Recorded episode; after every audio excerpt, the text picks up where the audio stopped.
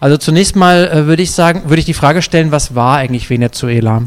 Äh, es wurde ja immer so, was heißt also das natürlich das chavistische Projekt in Venezuela seit 1998. Es wird ja ähm, immer unter dem Label Sozialismus des 21. Jahrhunderts verhandelt, aber meiner Ansicht nach hat das mit Sozialismus relativ wenig zu tun. Naja, gut, wir wissen, der Begriff des Sozialismus ist im 20. Jahrhundert sehr schwammig verwendet worden. Insofern ähm, ist es natürlich auch in Venezuela legitim, ihn zu verwenden, aber äh, wenn man jetzt tatsächlich hinaus will auf äh, äh, ja, eine, eine, Umgestaltung, eine grundlegende Umgestaltung der Ökonomie äh, und der gesellschaftlichen Eigentums- und Machtverhältnisse, dann muss man sagen, dass es sehr viel begrenzter gewesen, als es der Diskurs, als es die Rhetorik des Chavismus nahegelegt hat.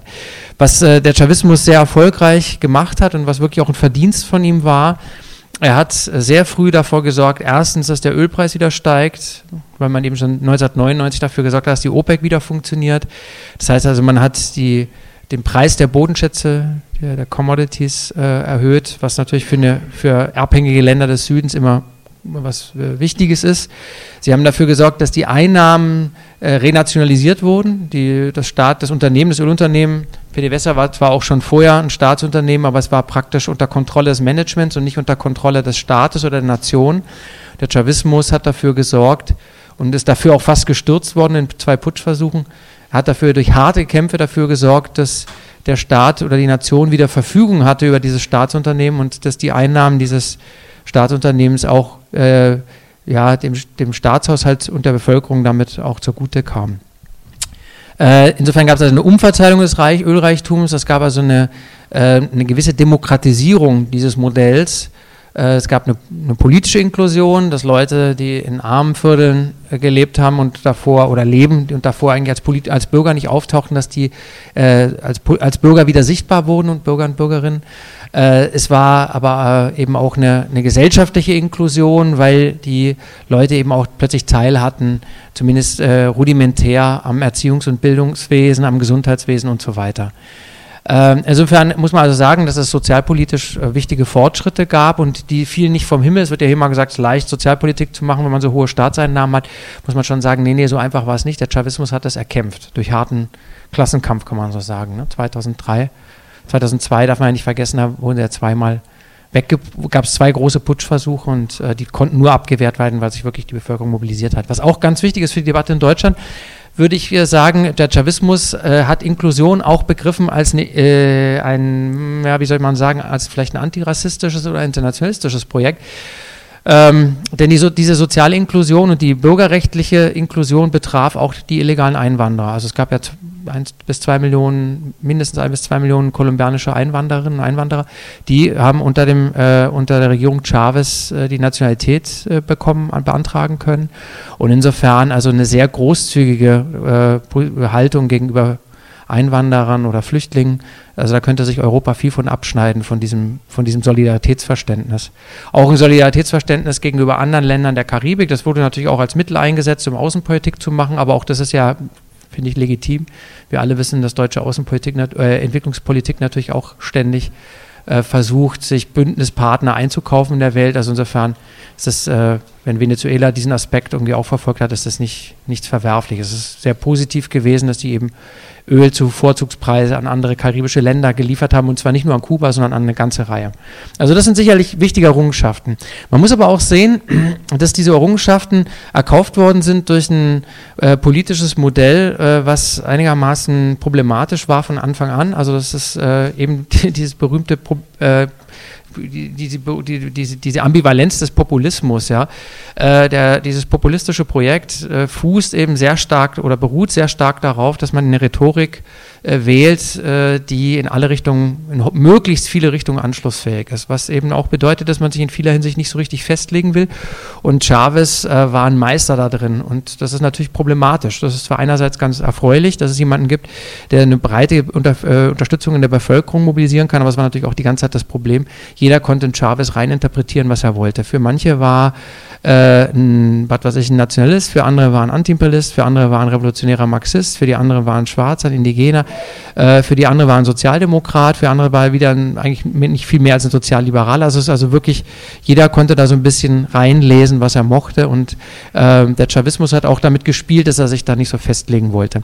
Und das bedeutete aber auch, dass er äh, im Staatsapparat äh, sozusagen ja, äh, Praktiken der Korruption und äh, äh also die, Leute, die Leute auch, wenn man so will, eingekauft hat und damit Praktiken der Korruption auch die ganze Zeit toleriert hat. Also wenn wir jetzt heute darüber klagen, dass die Korruption in Venezuela so unglaublich ausufernd ist und das ist sie, muss man sagen, das ist natürlich unter Chavez äh, auch schon die ganze Zeit so gewesen. Da fiel es nur nicht ganz so schlimm auf, weil der Ölpreis noch höher war. Äh, man wusste es von Anfang an, dass ein wesentlicher Teil der Staatseliten äh, äh, das Nutzen, äh, diese, diese, die Aufwertung und die Ermächtigung des Staates, um sich persönlich zu bereichern. Und man ist dagegen nicht vorgegangen. Und natürlich aus einem einfachen Grund. Man hat eben gesagt, oder man hat, es gab den Witz in Venezuela, der gesagt hat, äh, der, wenn die US-Botschaft zu den äh, Offizieren und Generälen geht und sagt, hier, wir haben einen Geldkoffer mit zwei Millionen Dollar, äh, damit, ihr kein, äh, damit ihr einen Putsch macht, dann haben die venezolanischen Generäle und Offiziere gelacht und haben gesagt, zwei Millionen Dollar, das machen wir jeden Tag, schaffen wir das nach Aruba und Curaçao auf unsere Konten. Das war ein Witz, der ein realen, reales Gehalt hat. Also man hat die Korruptionspraktiken gewähren lassen, weil das natürlich auch eine Garantie war, dass wichtige Teile eben aufstrebender neuer Staatseliten sich nicht vom Chavismus losgesagt haben. Und insofern äh, war das aber äh, auch die ganze Zeit eben, glaube ich, äh, ein, unglaublich, nicht nur ineffizienter, sondern auch total unverlässlicher Staatsapparat. Ähm, äh, was dann vielleicht das grundlegende Problem äh, so aus äh, der, der Sozialismus-theoretischen Perspektive ist, ist, dass es äh, niemals gelungen ist, äh, eine Transformation der ökonomischen Struktur einzuleiten. Und das ist schon einigermaßen bemerkenswert und auch einigermaßen ernüchternd, der Chavismus hat wirklich versucht, äh, äh, also von Anfang an versucht, da Schritte einzuleiten. Also schon 1998, äh, noch im Wahlkampf, vor, in dem Jahr eigentlich vor dem Wahlkampf, schon 97, ging, äh, redete Chavez die ganze Zeit davon, dass es zumindest im landwirtschaftlichen Bereich gelingen müsste, äh, äh, eine produktive Grundlage zu schaffen und eben Selbstversorger zu werden. Und nach 20 Jahren Chavismus ist es immer noch so, dass äh, Venezuela ich weiß die genauen Zahlen nicht, aber zwischen 60 und 70 Prozent, glaube ich, der Lebensmittel importieren muss. Also, also nicht mehr im landwirtschaftlichen Bereich, wo es ja nicht so kompliziert wäre, ist es gelungen. Und das hat mehrere Ursachen. Äh, ähm, vielleicht muss man, oder ein Punkt, den man vielleicht auch noch sagen muss, es gibt dann auch in den Industriebereichen hat man äh, versucht, Transformationssachen man hat zu, in, in, die Wege zu leiten. Man hat ja auch viele Betriebe verstaatlicht, eigentlich mit einem ganz, teilweise ganz guten Modell, nämlich man hat die dann überführt in Arbeiter-Selbstverwaltung. Also eigentlich, man hat auch schon versucht, so eine Kritik des Staatssozialismus, äh, des RGW-Sozialismus aufzugreifen. Aber das hat interessanterweise oder ernüchternderweise eben auch in den meisten Orten überhaupt nicht funktioniert. Und die Frage, die wir uns viel stärker stellen müssten, ist eben, woran das lag. Ich hätte jetzt erstmal drei äh, äh, Punkte, die ich eben nennen würde. Das eine ist, dass es äh, den ähm, ja, einfach eine unglaublich unproduktive Kultur gab und gibt. Das einfach damit zusammenhängt, dass man seit 100 Jahren in Venezuela vom Erdöl lebt und man in der Regel auch besser damit fährt, wenn man sich äh, das Geld äh, aus dem Erdöl, aus der Erdölbranche sozusagen seinen Kuchen da abholt, als wenn man produktiv versucht, irgendwas herzustellen. Also es gibt einfach eine, eine Kultur des Nicht-Produktivseins, sondern des äh, sich irgendeinen Job in der Staats, im Staatsapparat suchen, wo man nicht arbeiten muss und dann irgendwie Gelder abzwacken kann. Ähm, das ist nicht nur eine Praktik der Eliten, sondern es ist eigentlich auch eine Praktik, die wirklich sehr weit verbreitet ist. Es gibt so eine Beobachtung, ich weiß nicht, ob die stimmt, von äh, es gibt ja viele kolumbianische Flüchtlinge, die gesagt haben, die Landreform hat in manchen Regionen sehr gut funktioniert, und zwar in den Grenzgebieten zu, äh, zwischen Kolumbien und Venezuela äh, weil eben die kolumbianischen geflüchteten Bauern von der anderen Seite tatsächlich eben auch so eine produktivere äh, Kultur mitgebracht haben und äh, vor allen Dingen eben auch noch die Verbindung hatten äh, zur Landwirtschaft. Und äh, in den Regionen ist also tatsächlich mit den äh, Fördergeldern des Chavismus ähm, sind einige Finkas und auch Genossenschaften entstanden, haben zumindest die Leute aus der Region erzählt. Aber in der Regel ist es sehr schwer gewesen, äh, im landwirtschaftlichen Bereich, aber auch in den, in den wenigen Industriebetrieben, die Venezuela hat, äh, da was in Gang zu setzen. Und ich muss auch nochmal daran erinnern, es gab große Kampagnen zum Aufbau von Genossenschaften. Ich glaube, die Zahl war, es gab 200.000 Genossenschaften, die 2005, 2006 gegründet worden sind. Von denen sind wenige hundert übrig geblieben. Also da muss man wirklich sagen, das ist eine, echt eine Katastrophe, äh, wie wenig äh, das gezündet hat und das liegt durchaus auch an einem kollektiven äh, Identität eines Landes, was seit 100 Jahren eine Rentiersökonomie hat, die also davon lebt, äh, dass man einfach Bodenschätze in, in, äh, wegverkauft. Der zweite wichtige Punkt ist natürlich, dass mit den Bodenschatzökonomie, mit dieser Rentiersökonomie auch äh, eine äh, strukturelle Anreize geschaffen werden, eben nicht produktiv zu sein. Äh, ein berühmtes Beispiel dafür ist diese sogenannte holländische Krankheit. Ähm, die läuft darauf hinaus, dass die einheimische Währung immer überbewertet wird, wenn man viel exportiert.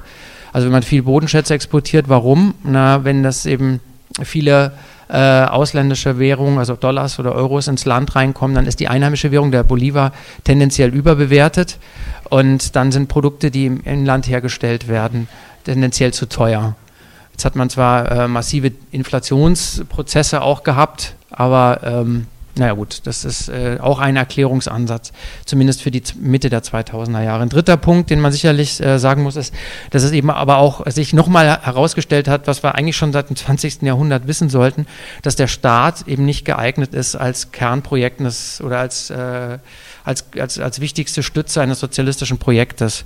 Also äh, sozialistische Projekte als Vergesellschaftungsmoment muss aus der Gesellschaft von unten, also von Genossenschaften von, Organ von Basisorganisationen getragen und vorangetrieben werden. Der Staat kann da natürlich ein wichtiger Verbündeter sein, was einen Unterschied macht, ob der Staat es unterdrückt oder der Staat solche Projekte von unten kofinanziert. Aber zum Beispiel beim Genossenschaftsprojekt war interessant, man hat eben nicht bestehende Genossenschaften gefragt, wie können wir euch stärken, damit ihr euch ausbreitet und ausweitet und vielleicht äh, äh, eure, euer Wissen anderen Bauern weitervermittelt oder anderen Leuten weiterentwickelt, sondern man hat sozusagen von oben versucht, äh, Genossenschaften durch äh, ähm, ja, Gelder, durch Fördergelder äh, zu, zu generieren. Und äh, das kennt man ja auch aus anderen Ländern oder aus anderen Kontexten, was dann passiert. In Venezuela ist zum Beispiel, solche Fälle wurden mir aus dem Agrarministerium erzählt, vom Landreformministerium, dass eben Leute also sich als Genossenschaft zusammengeschlossen haben, äh, einen Traktor äh, bekommen haben vom Staat und den dann an einen Großgrundbesitzer für 100 Kasten Bier weiter verscheuert haben. Also solche Sachen passieren in, dann eben, wenn es nicht auch einen gesellschaftlichen Prozess von unten gibt, sondern eben von erster Linie aus so einer Staats- und Regierungsperspektive gedacht wird. Ähm, und ein vierter Punkt, den man sicherlich auch ganz ausführlich diskutieren muss für die gerade jetzt nochmal für die aktuelle Krise, nicht nur für ökonomische Struktur, sondern für die Krise, ist, äh, dass dieses ganze Wechselkurssystem völliger Unsinn ist. Also ich weiß nicht, ob ihr das mitverfolgt habt, es gibt ja drei oder vier Wechselkurse. An sich könnte man ja sagen, okay, äh, die Devisenmärkte zu beschränken ist eigentlich nicht schlecht, weil das ein bisschen die Kontrolle äh, erhöht über Finanzmärkte. Es ist nicht mehr ganz so leicht, dass Leute ab, Gelder abfließen aufgrund der Spekulation.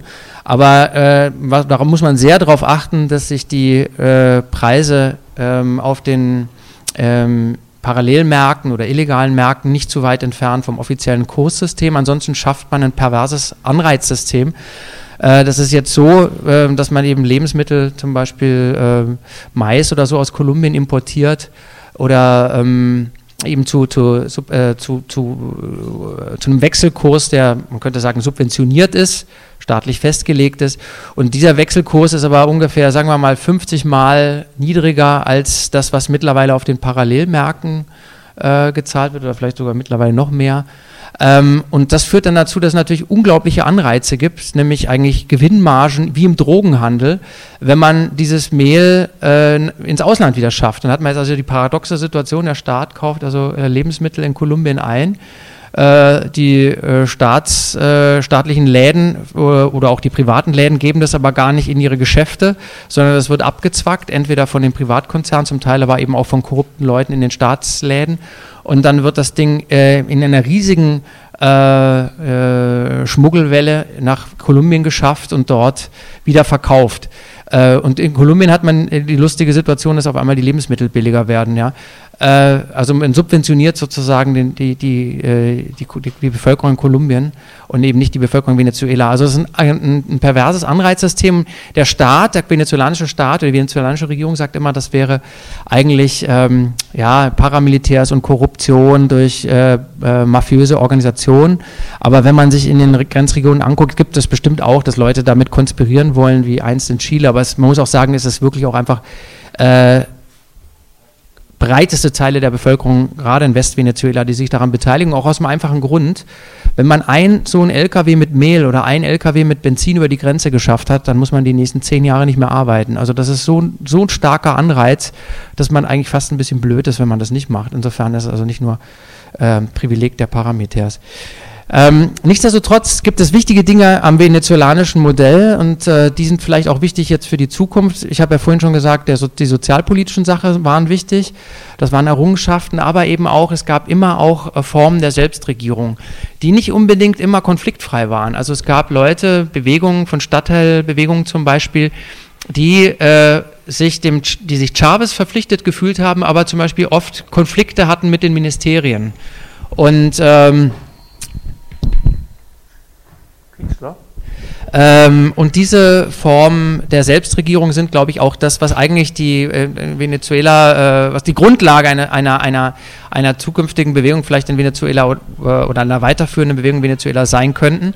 Äh, das ist, äh, wird in Venezuela oft als der populare Chavismus bezeichnet, also Chavismo Popular, im Gegensatz zum Chavismo Oficialista, der halt äh, in erster Linie die Regierungspartei ist die mittlerweile wirklich viel von ihrem oder jedes Ansehen vielleicht sogar äh, verloren hat, verspielt hat.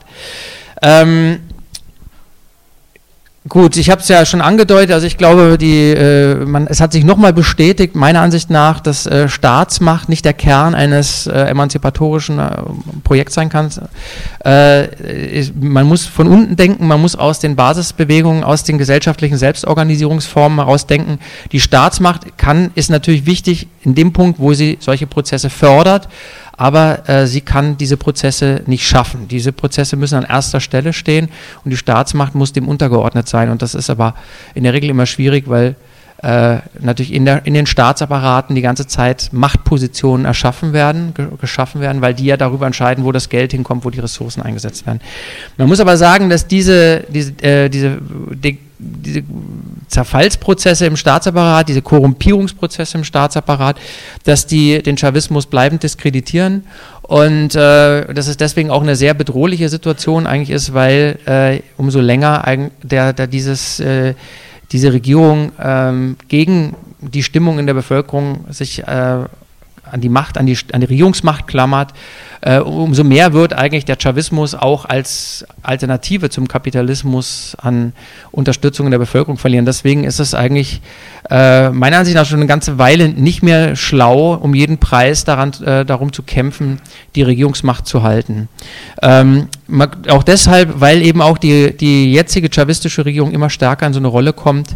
Ähm, äh, Dinge, Dinge zu machen, die eigentlich völlig im Kontext neoliberaler Globalisierungsstrategien sind. Also was ja die wichtigste Mobilisierungsfeld äh, für Linke in Lateinamerika ist, für Basisbewegungen in Lateinamerika ist der Kampf gegen die äh, sogenannten Projekt, Projektos Agromineros, also das Agrobusiness und die großen Bergbaukonzerne.